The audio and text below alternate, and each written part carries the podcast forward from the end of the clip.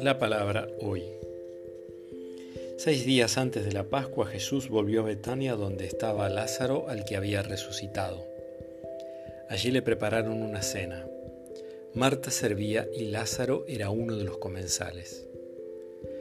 María, tomando una libra de perfume de nardo puro de mucho precio, ungió con él los pies de Jesús y los secó con sus cabellos.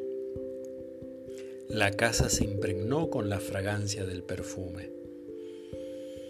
Judas Iscariote, uno de sus discípulos, el que lo iba a entregar, dijo, ¿Por qué no se vendió este perfume en trescientos denarios para dárselo a los pobres?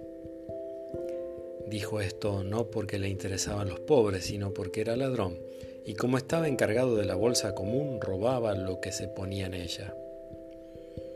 Jesús le respondió, déjala. Ella tenía reservado este perfume para el día de mi sepultura. A los pobres los tienen siempre con ustedes, pero a mí no me tendrán siempre.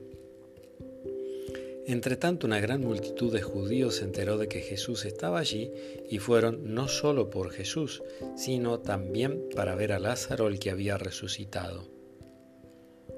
Entonces los sumos sacerdotes resolvieron matar también a Lázaro, porque muchos judíos se apartaban de ellos y creían en Jesús a causa de él.